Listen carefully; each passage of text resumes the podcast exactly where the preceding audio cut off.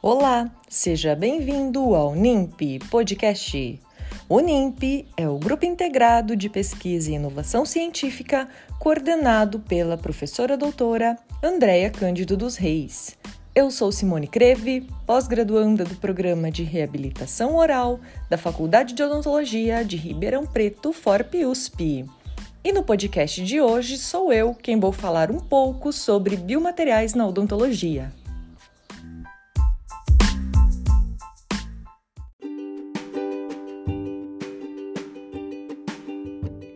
Como o próprio nome diz, biomateriais são materiais naturais ou sintetizados em laboratório e que podem ser implantados no corpo humano para substituir ou reparar tecidos danificados ou em falta. Eles também são definidos como dispositivos que entram em contato com os sistemas biológicos.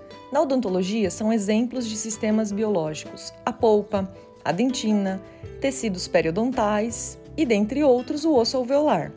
Assim, são diversos os tratamentos que utilizam biomateriais, como as próteses dentárias, implantes colocados para repor dentes faltantes, os materiais colocados nas restaurações de dentes cariados e nos tratamentos endodônticos, aparelhos ortodônticos e, dentre outros, as próteses bucomaxilofaciais. O maior objetivo da introdução de um biomaterial é manter ou melhorar a qualidade de vida. Você já imaginou o efeito emocional positivo gerado por uma reabilitação? As duas grandes guerras mundiais foram os principais períodos de desenvolvimento dos biomateriais. Na tentativa de evitar amputações ou promover a recuperação dos membros que tiveram as suas funções comprometidas, ocorreu a busca por materiais que não fossem nocivos ou não induzissem rejeição. Os maiores avanços na odontologia ocorreram após a Segunda Guerra Mundial, principalmente após o advento da osteointegração. Para um biomaterial ser utilizado com segurança, o mesmo deve apresentar três características básicas. Primeiro, ser biocompatível ou bioinerte, ou seja, o biomaterial ele não deve induzir respostas biológicas adversas, como reações alérgicas e inflamatórias que não sejam toleráveis pelo organismo.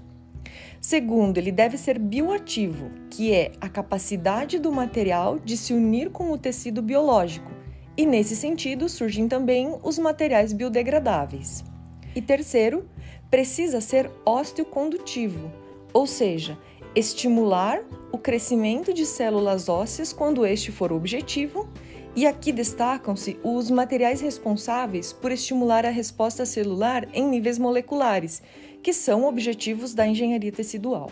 Bom, agora que já entendemos um pouco o que são os biomateriais, as suas características e utilizações, vamos conversar um pouco sobre os tipos de biomateriais com uso na odontologia. Primeiro temos os metais, que são uma das matérias-primas mais bem aceitas, pois eles apresentam excelente desempenho mecânico. São resistentes e fundamentais quando se procura alternativas duradouras. Exemplos na odontologia incluem implantes, pinças, agulhas, tesouras, fórceps, aparelhos ortodônticos, restaurações metálicas. E dentre os mais utilizados, podemos destacar o aço inoxidável e as ligas de titânio. Entretanto, os metais nobres, por exemplo, ouro e prata, eles também são bem aceitos, mas o alto custo inviabiliza algumas das aplicações.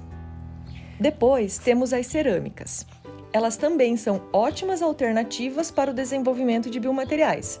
A cerâmica possui alta compatibilidade com ossos e dentes, baixa condutibilidade térmica e elétrica, resistência ao desgaste, à compressão, além de ser estável em ambiente ácido.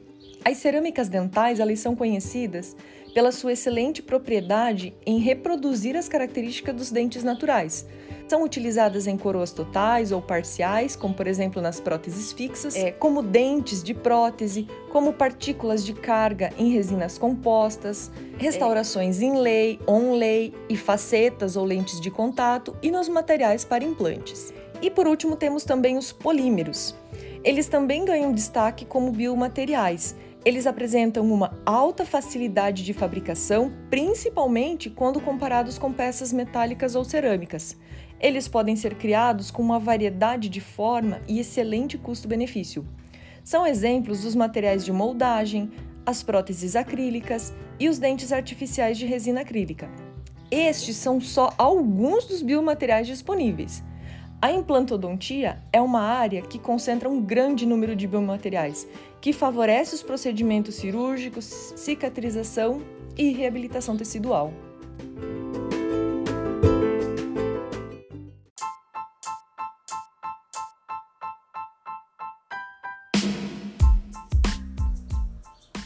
Espero que vocês tenham gostado de ouvir um pouco sobre biomateriais. Siga as novidades do NIMP no Instagram, NIMP. Esperamos vocês no próximo episódio NIMP Podcast.